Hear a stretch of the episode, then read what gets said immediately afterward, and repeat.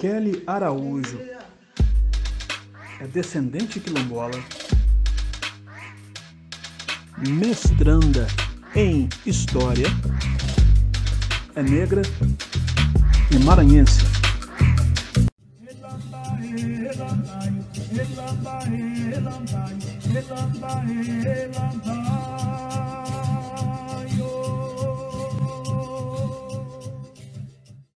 Ela é remanescente da comunidade quilombola Santo Antônio dos Pretos, localizada em Grajaú, no centro-sul do Maranhão. Possui licenciatura em Ciências Humanas, com habilitação em Geografia. É mestranda em História e também educadora popular e quilombola. No Minas Negras Gerais de hoje, eu recebo a professora e remanescente quilombola Kelly Araújo. Ocolofé, nega. É, desde já eu agradeço a oportunidade de estar nesse espaço. Eu acredito que a mídia independente, as redes sociais, são uma das nossas estratégias de resistência, principalmente nessa atual conjuntura que a gente vive.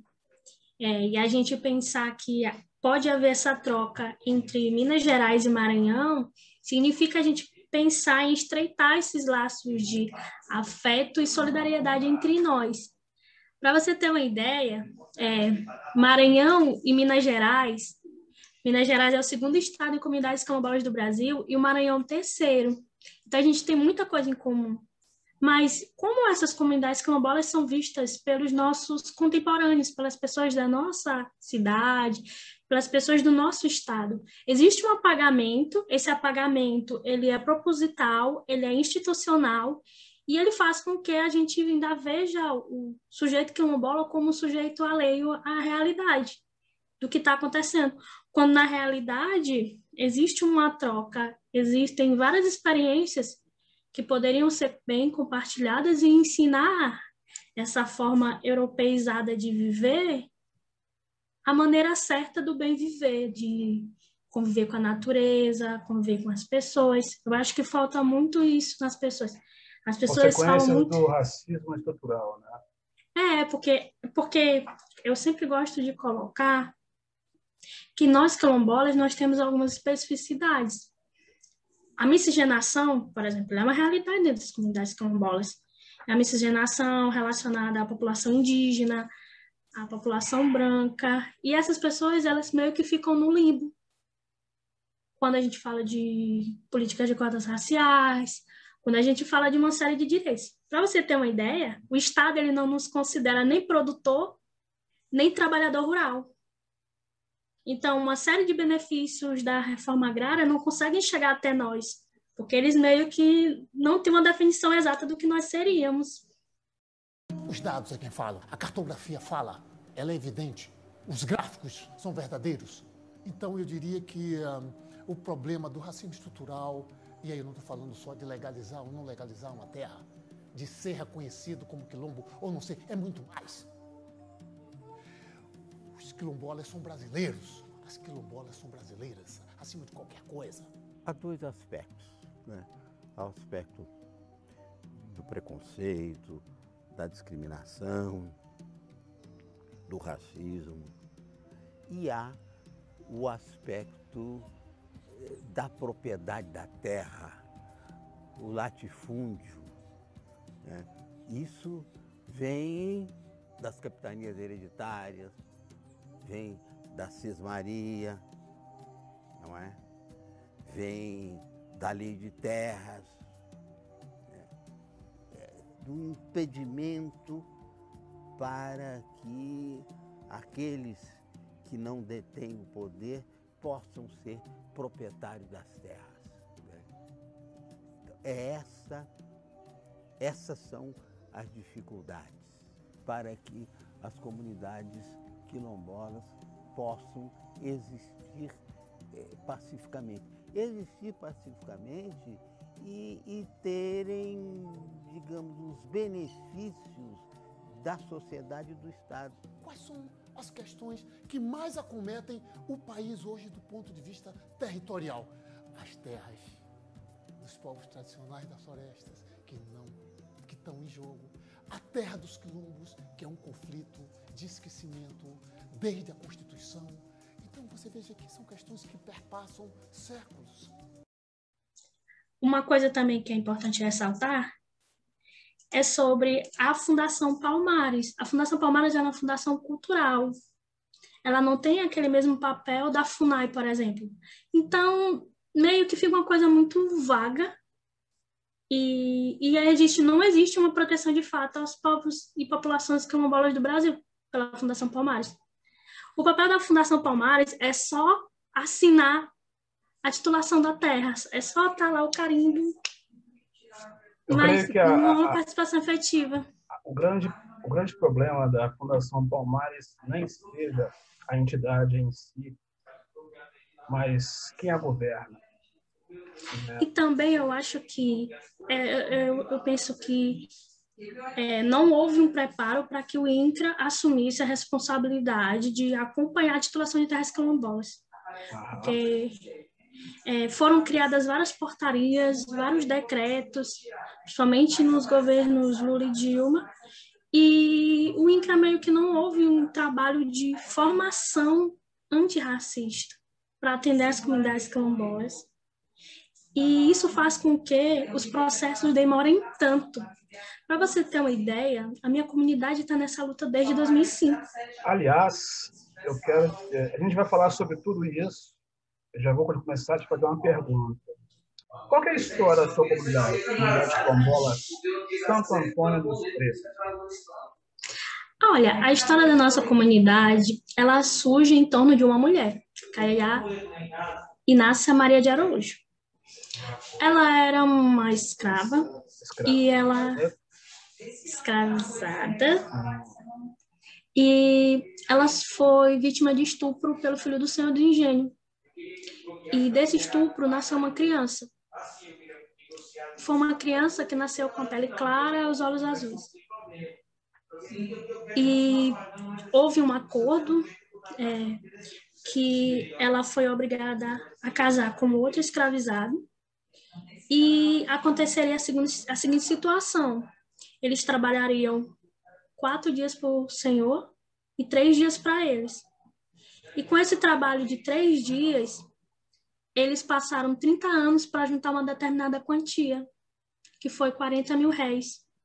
E com essa quantia, ela comprou a terra que deu lugar ao Santo Antônio dos Pretos. A história conta que ela teve outros filhos com esse escravizado. Porém, ele faleceu antes deles conseguirem comprar a terra. Então, toda a nossa narrativa gira em torno dela e dos descendentes. O filho, lido como branco, ele assumiu um apelido chamado Salobo. Então, por exemplo, é Raimundo Salobo, João Salobo. E ele não quis ir junto com ela para essa fazenda que ela comprou.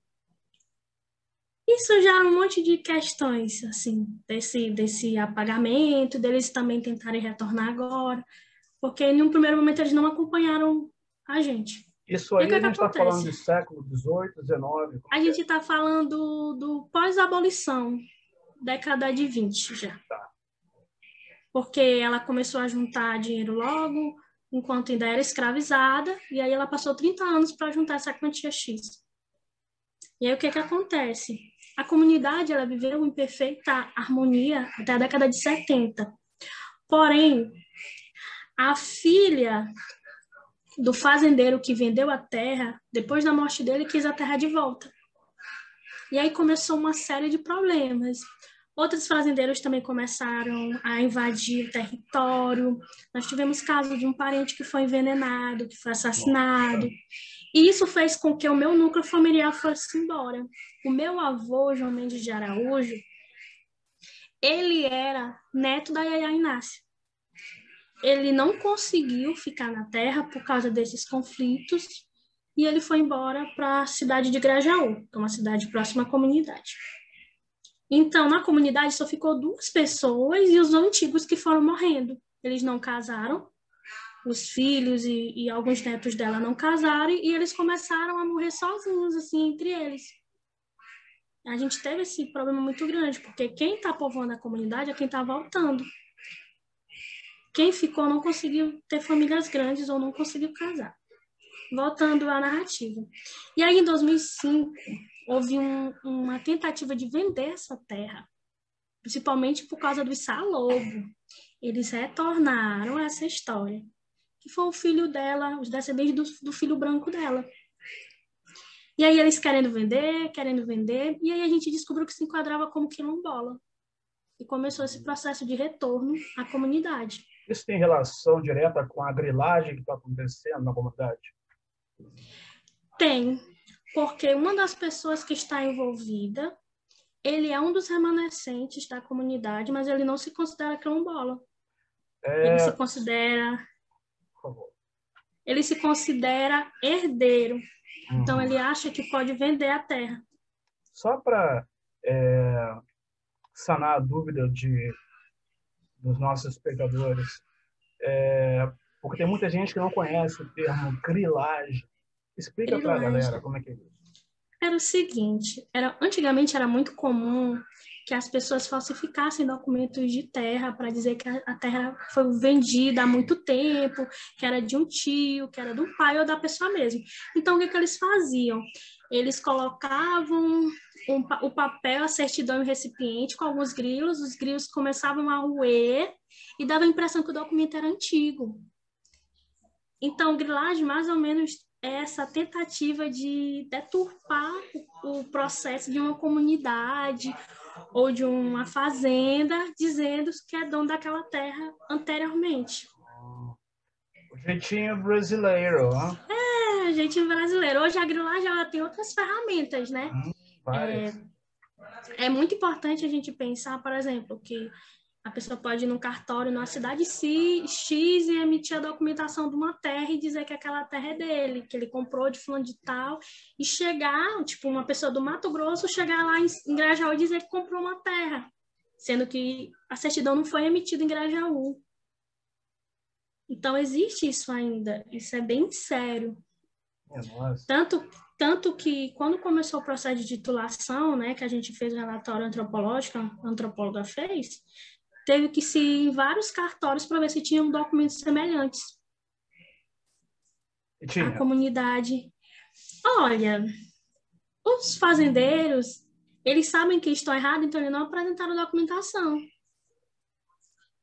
Porque assim, um dos fazendeiros que se juntou agora com os grileiros, que é assim, a gente tem duas situações na comunidade. Hum. Pessoas se dizendo donas da terra chegando, se dizendo donas e querendo vender, e uma pessoa que está na terra desde a década de 70, que está querendo vender a parte dele. Então, esses dois grupos se juntaram agora e estão pressionando a comunidade. Porque o que, que acontece? É uma, inclusive, é uma denúncia que eu faço. O nosso processo ele está parado desde 2018 foram enviados recursos para terminar o processo de titulação, o INCRA não deu conta e simplesmente parou tudo. Se não der prosseguimento, não tem como pagar as possíveis indenizações dos fazendeiros que estão lá regularmente. Então, tudo depende do INCRA dar prosseguimento. Porque como o nosso processo está parado, fica muito solto. Então, pode sim chegar outras pessoas dizendo que tem documento da terra, as pessoas que estão lá podem tentar vender para outras pessoas, porque simplesmente desde 2018 que a gente não tem um paro do INCRA. Quando a gente vai no INCRA, ele só diz assim, não tem dinheiro, não tem dinheiro, não tem dinheiro. Mas você pesquisa lá na internet, foi, foi liberado recurso para terminar esse processo.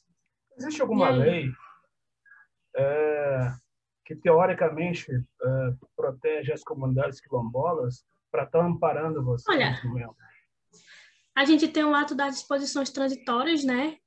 Que foi né, na Constituição Federal, acho que é o artigo 68, que ele estabelece é, essa questão da titulação de terra para quilombolas e do tombamento dos nossos patrimônios materiais e imateriais. E aí nós temos vários decretos que eles estabelecem como é que deve ser esse processo de titulação e acompanhamento das nossas comunidades.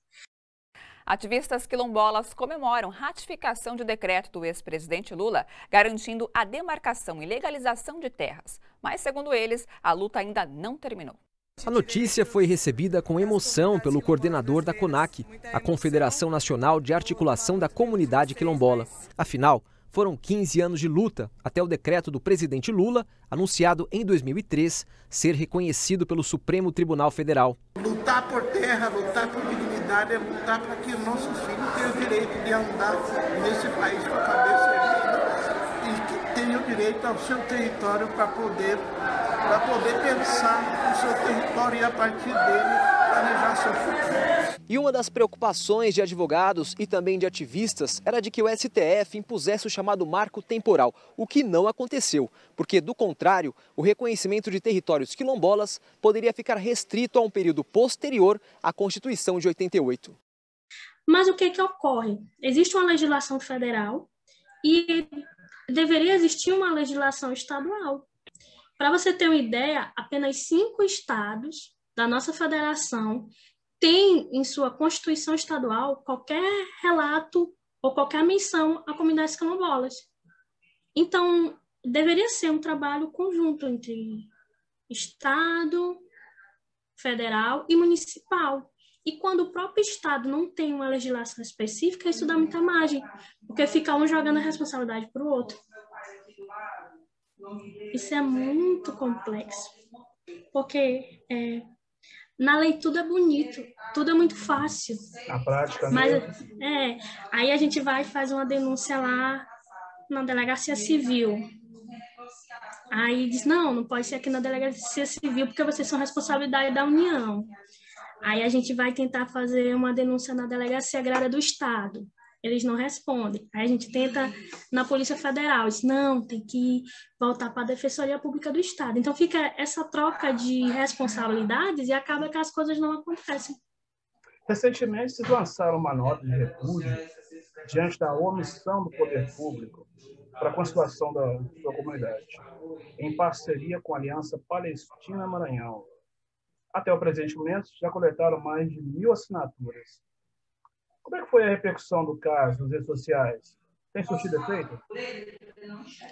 Foi uma repercussão muito positiva, uhum. principalmente porque, assim, a gente só publicizou isso porque já estava demais. A gente tinha mandado mensagem para o delegado lá da minha cidade para que ele pudesse fazer flagrante. Eu mandei todas as provas e ele simplesmente nunca mais me respondeu. Isso tem uns 15 dias sendo que os capangas estavam dentro da comunidade na hora, foram feitos registros fotográficos que eu encaminhei e nada aconteceu. Isso foi batendo desespero e eu fiquei pensando, nossa, a gente tem que fazer alguma coisa.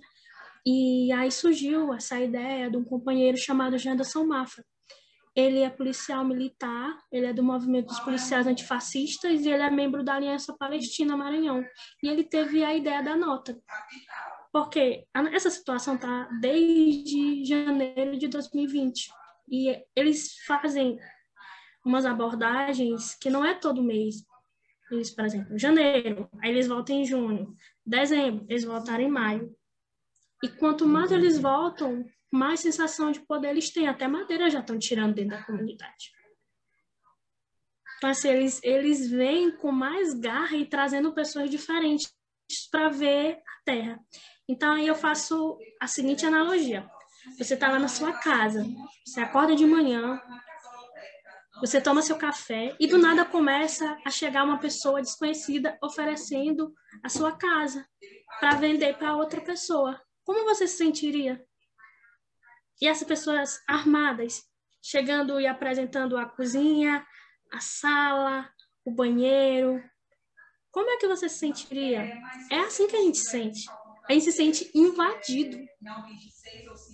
A polícia é, né, e outras entidades também não dão nenhum amparo. Então, e ele pode entrar na sente... cozinha, pode entrar no banheiro. Tá? E pode atirar e criam ameaças, ficam dizendo, olha, é por fulano de tal assinar um documento para vender, não tem essa. E, e você se sente intimidado. E aquela sensação de incerteza, porque eles são muito covardes. Eles vão por dentro do riacho e eles ficam medindo a terra. Já chegou uma mulher para comprar a comunidade e disse: Olha, para vocês pararem de fazer o que vocês estão fazendo. O pessoal estava plantando. É para vocês pararem de fazer o que vocês estão fazendo, porque eu vou comprar essa terra. A partir de agora, ninguém faz nada. É, é isso. É, são resquícios do velho coronelismo. Né? E, é, é, e é só uma pessoa tentando. É, e é uma pessoa tentando ver se compra terra.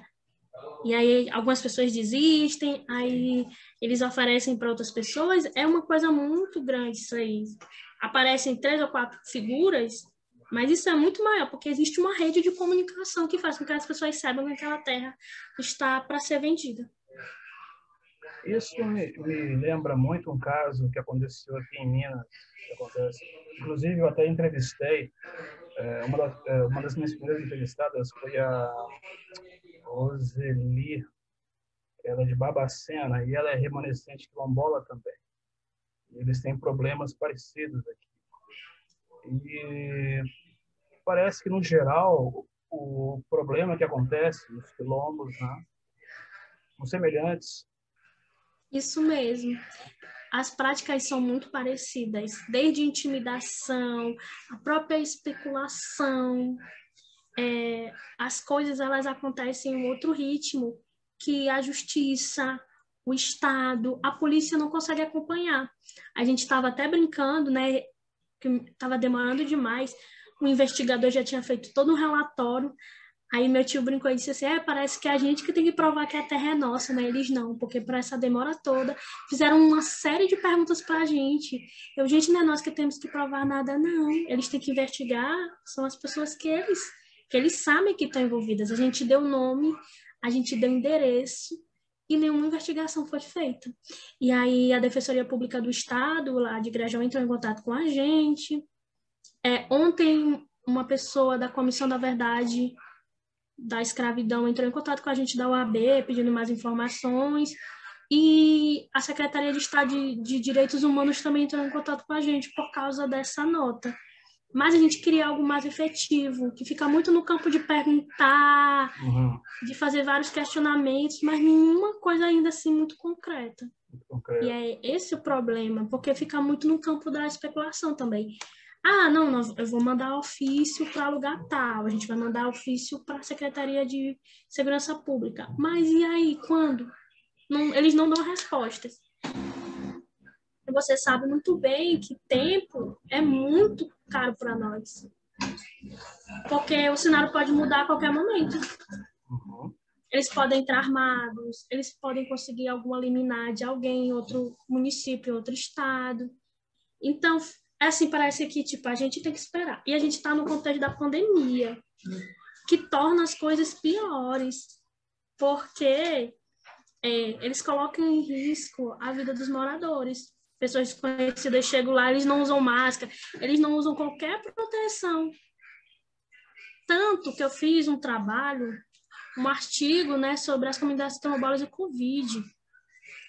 Eu lancei na Associação Brasileira dos pós-graduandos de ciências sociais. Eu fiz um dossiê, né? E aí eu vou relatando algumas situações. A gente teve em Alcântara, por exemplo, que em março do ano passado, o governo Bolsonaro praticamente autorizar, autorizou a desapropriação de 300 famílias em plena pandemia. Para nós, para nossas famílias, para nossos filhos, aonde você tem rio natural, rio bonito, onde você tem uma praia, eu chamo de feira livre, onde você tem de tudo que você possa imaginar, você tem nesta praia. Então você, o governo vem e tira a gente daqui e coloca a gente dentro de uma área de mata onde não tem nem sequer um pé de mangueira. O desabafo de Dona Maria José é contra mais uma ameaça de remoção que ela e a comunidade Mamuna, localizada em Alcântara, estão sofrendo. Em meio à pandemia da Covid-19, o governo federal anunciou a remoção de 800 famílias de comunidades quilombolas localizadas no município maranhense. A resolução, publicada no Diário Oficial da União da última sexta-feira, anunciou a remoção para expandir o centro de lançamento de Alcântara.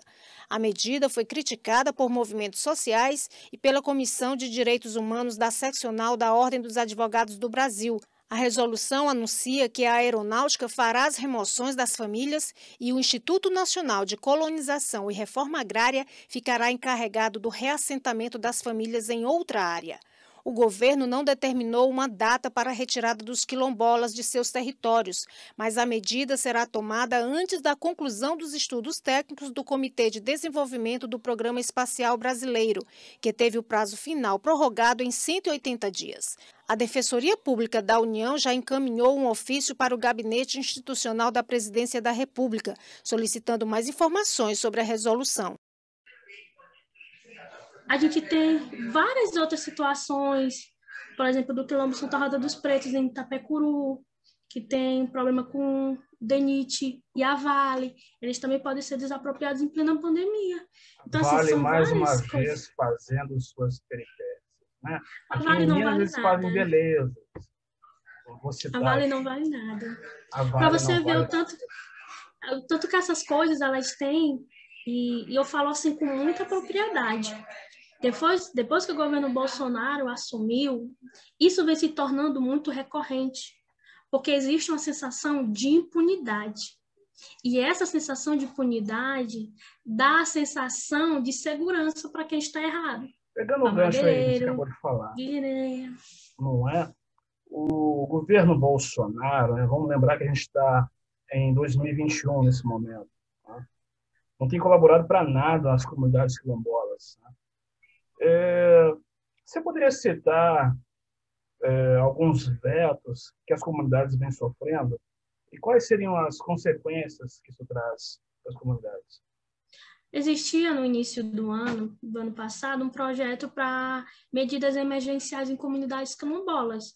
Essas medidas emergenciais incluíam ambulâncias para pegar os remanescentes quilombolas, kits de higiene, era a criação de todo um aparato para que os quilombolas pudessem se tratar de Covid. E isso foi vetado pelo presidente Bolsonaro. E é importante ressaltar que existe um quadro muito comum, né? A gente tem que falar sobre a saúde da população negra. Então, os adultos da minha comunidade têm tendência a determinadas doenças, como diabetes, anemia falciforme, pressão alta. Então, a gente se enquadra naquele perfil das comorbidades. E foi uma luta muito grande para a gente ser incluído no Plano Nacional de Vacinação. E existe esse questionamento: por que, que os quilombolas estão sendo incluídos? Porque nós temos comorbidades específicas. Eu já nasci cardíaca. A maioria das pessoas da minha família já tem diabetes muito novos, tem pressão alta muito novos. Então, existe essa questão que, que foi um pouco negligenciada. E a gente teve que lutar muito para ser vacinado muito mesmo. Eu tive que brigar em reunião da Secretaria de Estado de Saúde, da Secretaria de Igualdade Racial, porque é, existe uma, uma situação de apagamento. Então, o que, que dá visibilidade? É uma comunidade grande. Minha comunidade é pequena, então não dá visibilidade. E foi uma luta muito grande. Olha, eu eu lembro que quando eu tomei a dose, a primeira dose, eu chorei, porque é, é desesperador você ter que provar que é alguma coisa para as pessoas te ouvirem. E aí você entra na universidade, a universidade ela é um ambiente que ele te sabota, porque quando você vem de uma comunidade, quando você vem de uma militância, é, você não pode ser duas coisas, você não pode ser militante e não pode ser intelectual ao mesmo tempo. Então, muitas vezes o meu trabalho foi questionado como pesquisadora, de dizerem que por eu ser da comunidade, meu trabalho, meu trabalho era menos, menos historiográfico, como se eu estivesse falando fábulas. E a gente tem que estar tá se provando o tempo todo, sabe? Pessoas brancas não precisam se provar o tempo todo. E eu tenho que me provar o tempo todo como intelectual, como militante, como mulher quilombola, eu sou uma pessoa jovem e eu não tenho a responsabilidade de muitos jovens brasileiros. Eu tenho que lutar todo dia para garantir o território da minha família. É assim, é muito estressante, muito estressante mesmo. E aí, quando o Bolsonaro disse que não vai ter que não vai ter um centímetro de terra titulada para quilombola, ele não mentiu. Não teve mesmo. Os processos estão todos parados. Todos. Pode ter certeza, se eu chegar lá, não vai ter dinheiro para ONG. Não vai ter um centímetro demarcado para reserva indígena ou para quilombola. Com parcerias, nós vamos resgatar esse Brasil. Comecem já ir se acostumando. Não sou e não serei um candidato para agradar. Serei um candidato para falar o que tem que ser falado. E a responsabilidade de votar é dos senhores.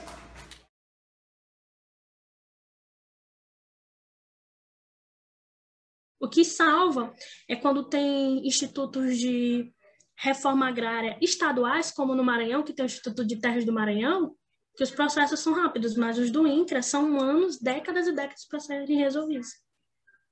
E aí ele vai e faz aquele processo lá, dá títulos individuais para assentamentos, para produtores rurais. E aí a gente fica para trás, né? Nunca chega a nossa vez. Eu Isso vai se resolver nas zonas ano que vem? Olha, eu acredito que a gente não vai resolver unicamente nas ruas. A gente precisa de um processo de reeducação da população brasileira, de entender que você ser de uma minoria não te garante privilégios. A gente ainda está muito devagar no acesso, acesso ao direito. Muito. Quando eu falo do acesso ao direito, é pensar, por exemplo, a comunidade quilombola, quase centenária, que agora que vai ter um projeto de ter uma escola, um prédio escolar, sendo que tem criança e adolescente lá. A gente está falando da comunidade quilombola que não tem ponte para as pessoas atravessarem o riacho. Eu já tive que atravessar o riacho com água no pescoço e uma mochila no pescoço, porque eu dava aula no assentamento. A gente está falando da comunidade quilombola que as pessoas não têm esperança de dias melhores. Ou se tem, elas se apegam na fé. E aí eu trago esse debate porque muita gente relaciona comunidades quilombolas com povos de terreiro. E lá na minha comunidade existe uma população evangélica muito forte, muito forte mesmo. E aí eu sempre penso assim que aquela ideia da terra prometida é o que faz as pessoas não saírem da comunidade. Faz a gente acreditar, mas dia que não é fácil. As pessoas têm medo, e isso causa um silenciamento. Todo então, dia. a religião também é, ela contribui para que as pessoas limitação... Uhum. Porque lá é um protestantismo um pouco diferente do que a gente está acostumado, com grandes palácios, com aquelas palavras todas, aquelas persuasão. É uma coisa muito mais íntima, né? Porque o protestantismo é uma realidade, a gente não pode achar que a gente vai conseguir mudar o país sem essas pessoas. É, a gente tem que criar um projeto né, de sociedade em que todos respeitem as diferenças religiosas. Será que isso e... seria uma consequência é, do fato dessas pessoas, dos mais velhos, não conhecerem sua própria história, é, saberem que são descendentes de reis e rainhas. Eu acredito que tem muito a ver com o processo de ocupação do espaço maranhense, no qual é, a nossa região foi ocupada pelos caminhos do gado, que foram fazendeiros vindo do centro-oeste, do sudeste, que foram ocupando a região. Então, eles trouxeram outras situações, outros dogmas. Já aquelas ocupações é, mais próximas ao litoral, elas tiveram outras especificidades e muitas vezes a população escravizada era maior que a população não escravizada. Então, eles conseguiam manter mais aos seus credos, a sua religiosidade, do que aquela população que veio fugida de outros locais. Por exemplo, Yaya Maria, ela veio da região de Codó, inclusive o nome da comunidade Santo Antônio dos Pretos é uma alusão ao quilômetro Santo Antônio dos Pretos de Codó, ela é dessa região. Uma das principais comunidades quilombolas da região dos Cocais. Em Codó é a comunidade de Santo Antônio dos Pretos. Santo Antônio dos Pretos é do século XVIII, quando se tornou refúgio de escravos que fugiam de seus senhores. Territorialmente, hoje é uma área que reúne vários povoados com mais de 200 famílias, das quais 37 vivem da chamada comunidade Mãe Berço, cultura da Umbanda Codoense, cujos santos e orixás são festejados em junho e dezembro. Tradições que sobrevivem a tímidas mudanças estruturais que chegam no passado não muito distante. Tem poço artesiano com água potável, energia elétrica. Agora, além da lavoura, eles também criam caprinos e um pequeno rebanho de bois e vacas. Muita coisa melhorou, mas os quilombolas da comunidade mais tradicional de Codó enfrentam alguns problemas, alguns deles na área da educação. Santo Antônio dos Pretos entra nos parabéns de Codó pelos 125 anos, como uma comunidade que desde o início de Codó existe e com suas tradições fala muito sobre a forte presença da afrodescendência em Codó. A minha região é conhecida como um local com vários, várias pessoas né, que vieram de outros locais. Era um lugar de fuga, porque como lá é cerrado, é serra, lá é um local de fuga. Então, é, escravizados de vários locais do Maranhão iam para aquela região. Entendi. Então, ela construiu uma identificação dentro daquela região que ela foi inserida. Ela, ela, então, é claro que existem algumas práticas né, de sincretismo que são muito fortes, mas conforme os antigos foram morrendo, elas foram se perdendo. E, e aí o protestantismo ele foi ganhando força. Qual é a população, o número da população hoje no quilombo, no quilombola, e no que, que vive a comunidade atualmente? Olha, são mais ou menos 18 famílias distribuídas em cerca de 70 pessoas. Isso daqueles que moram dentro da comunidade. Mas o número de remanescentes é de cerca de 200 e 300. Mas como existe todo esse temor por causa dos conflitos, alguns só querem voltar quando tiverem certeza da titulação. E a comunidade ela vive basicamente da agricultura familiar. Ela produz, é, é assim, eu acho fenomenal. A gente tem macaxeira, feijão, arroz, banana, tem muita galinha, bode, gado. Fome ninguém passa, né? Fome ninguém passa. Muita fruta, é uma terra muito, muito fértil. Por isso que tem tantos conflitos também. Aí tem o riacho e o rio Grajaú bem na entrada, então dá para a gente pescar. Mas também existem aquelas situações porque às vezes não é o suficiente. Então, muitos dos homens, eles trabalham na cidade na, durante a semana e no fim de semana eles vão para a comunidade para bater arroz, para fazer farinha. Então, acaba que as mulheres e as crianças que ficam a maior parte do tempo na comunidade.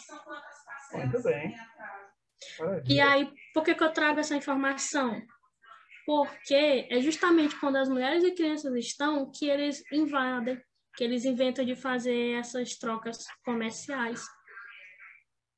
Aí a gente tem que chamar o meu do presidente, que é meu tio da rua, fala, ô tio Francisco, eles estão aqui de novo. Aí ele vem, uma hora, uma hora e pouco de viagem para poder estar na comunidade dentro, para ver o que vai acontecer. Olha, é, eu conheci você através de um vídeo que você lançou é, no Instagram, me sensibilizei. É, a proposta e o objetivo principal do Minas Negras Gerais é propagar informação em prol do povo preto brasileiro e eu espero que esse vídeo que a gente está gravando aqui ele alcance o maior número possível de pessoas. É, eu agradeço bastante. Nós aqui agradecemos aqui. Eu já te agradeço de coração pela sua participação. É, mando o meu abraço à comunidade quilombola de Santo Antônio dos Pretos. Espero um dia poder é, visitá-los vem com suas documentações em dia, famílias bonitas, né? E cheias de saúde. E eu gostaria que você deixasse uma mensagem aqui a todos os pretos e pretas no Brasil. Diga lá. É, é, não tem como eu falar da comunidade sem falar da minha avó. Minha avó foi a última matriarca. Minha avó faleceu no passado. No mês que minha avó faleceu, os grileiros apareceram pela primeira vez. É, minha avó estava na UTI e eles fazendo o inferno na comunidade. Foi uma coisa que me marcou muito, porque eles não respeitaram a situação que minha, minha família estava vivendo. Minha avó era uma mulher de 82 anos que faleceu de câncer. Ela foi presidente da Associação de Moradores por dois mandatos, quase oito anos. Era uma referência. Minha avó ia para o uma mulher semi-analfabeta, levar chá de cadeira, mas ela nunca desistiu um dos últimos desejos dela, que a gente conseguiu realizar, foi ela comemorar o último aniversário dela na comunidade. E sempre que a gente pensa em desistir, a gente lembra da minha avó, uma mulher, como muitas outras mulheres brasileiras, que acredita em dias melhores. Tudo isso que eu faço é lembrando dela. É, eu me entrei no mestrado para contar a história da minha família como uma forma de não deixar isso morrer e eu estou estudando mestrado e, ao mesmo tempo, tendo que conviver com todas essas situações e violências. E meu trabalho intelectual afetado, minha vida social afetada. E por que, que eu trago isso? Não para que as pessoas tenham pena de mim ou da minha comunidade, mas para elas verem que a gente tem uma história. A minha avó, em 2005, decidiu voltar para a comunidade fez o barraquinho dela, que até hoje existe, é o Centro Cultural da Comunidade, a casa dela até hoje.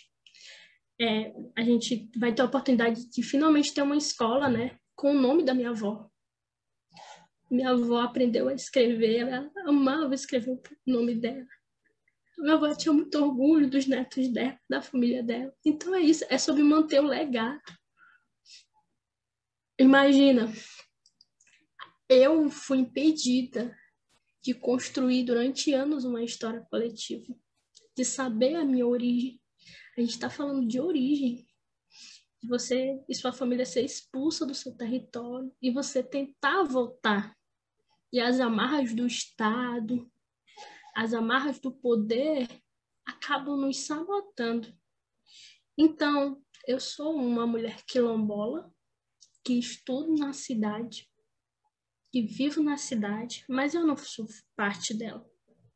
Eu sou parte de algo que está lá no interior de Grajaú, uma comunidade a uma hora e pouco da cidade.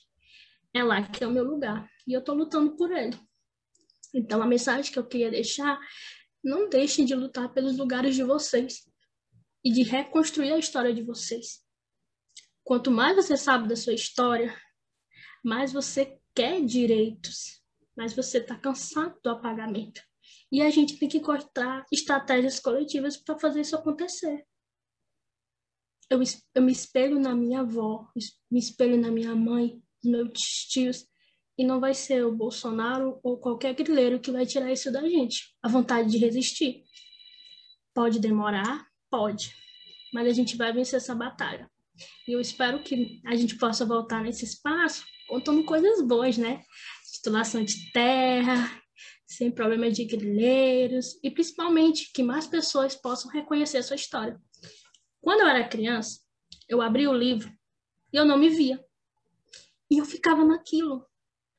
Todo mundo sabia onde era a sua origem. Lá em Grajaú tem muita gente descendente de gaúcho, de mineiro, de paranaense, paulista, e eles tinham brasão.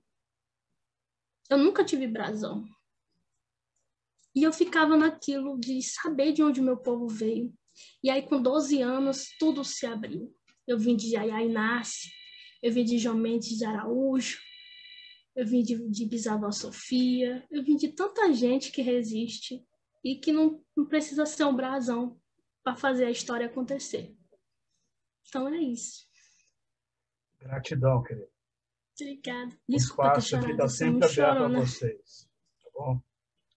Eu acabei de conversar com Kelly Araújo, diretamente da comunidade Santo Antônio dos Pretos, no Maranhão.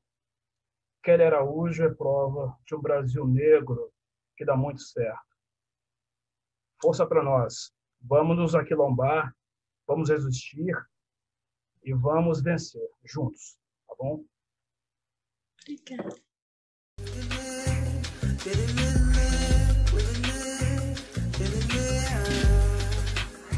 Se travessia é dura, dura de aguentar. Na fé vamos caminhando, na força de Zambi Santa Mangana. Se a travessia é dura, dura de aguentar. Na fé vamos caminhando, na graça de Zambi Santa Mangana. Se a travessia é dura, dura de aguentar. Na fé vamos Mozambique, Santa Maria.